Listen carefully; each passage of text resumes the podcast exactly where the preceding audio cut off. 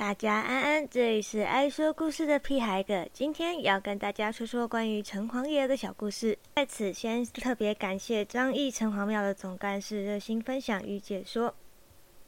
说起来，我本身也是一个希望将城隍信仰推广给大家的一份子，所以也特地拜访了张义城隍庙，跟总干事聊了很多，听听总干事分享了详细的城隍信仰故事与张惠仪城隍庙的严格历史，希望大家喜欢。城隍信仰的特别之处在于其中的一层神秘色彩。由于草旗城隍为官祀神明，由地方官吏或皇亲国戚在参拜的神明，仅有在城隍圣诞时有开放一般的民众参香，也因此对于城隍信仰在普罗大众之中会有一点迷思或者误解在其中。像其中最常见的一个迷思就是城隍庙是阴庙吗？阴庙、阳庙可以从外观来判断。一般来说，阴庙没有庙门，没有门神守护，也不会有所谓的御制，里头中所主祀的神明也不会是常见的神明，多半为百姓公、有阴公、万阴爷等等的称号，而通常也会挂上一些所谓有求必应的旗帜相关的。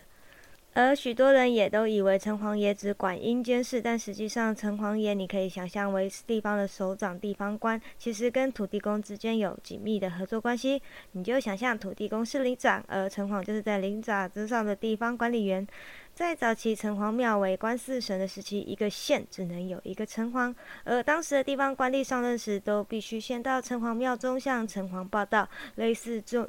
一个宣誓就任的一个动作，所以实际上城隍管理的不只是阴间事。如果要说详细一点，大概像是区公所或者是刑事警察局吧。也很多人会觉得城隍庙很阴森，其实这也跟灯光有关系啦。以张毅城隍庙本身的例子是，原本在金身周围没有设置电灯，而点灯或烛火的部分又刚好放在神尊正面，在灯火摇曳下，这个气氛就会变得比较诡谲。另外补充一点，就是在晚上的城隍庙则是会有比较多告阴状的成精人或无形，所以多少也会有些影响。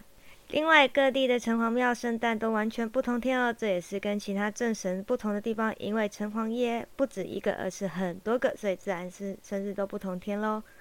而关于城隍的信仰起源于中国，最后在台湾生落地生根，并得到延续发展。希望各位朋友有机会也能去多多了解这个守护地方的父母官。人只要行得正，坐得直，遇上不平之事，要记得总会有神明愿意倾听你的心事与烦恼。要记得这个世界上总有个地方能够让你的心有处安放。台湾目前现存的城隍庙有分官寺与民寺两种，早期会因为分级不同而会有位阶之分，而现在大多都是以地方官的部分。有机会，各位朋友也可以多多留意自家县市的城隍爷是哪一位城隍爷。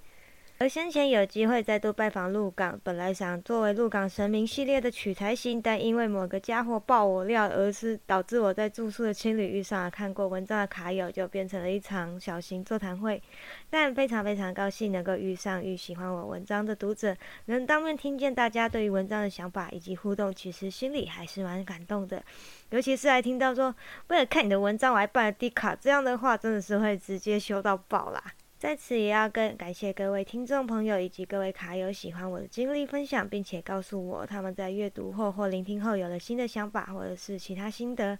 知道自己的写作初衷有实现，真的真的觉得非常非常的感动。不过由于因为领域的范畴，这类当面座谈会的机会大概只能随缘，不可能提早安排的。如果这次不是遇上。被遇上，大概一辈子都不会有机会给这样自己给自己找事，也很高兴这次在提供的场地酒吧上遇上一群对于入港文化与人文发展有一股热情的青年们，遇上一群善良热心以及努力在做一件事的人们，会给自己相当相当大的鼓舞。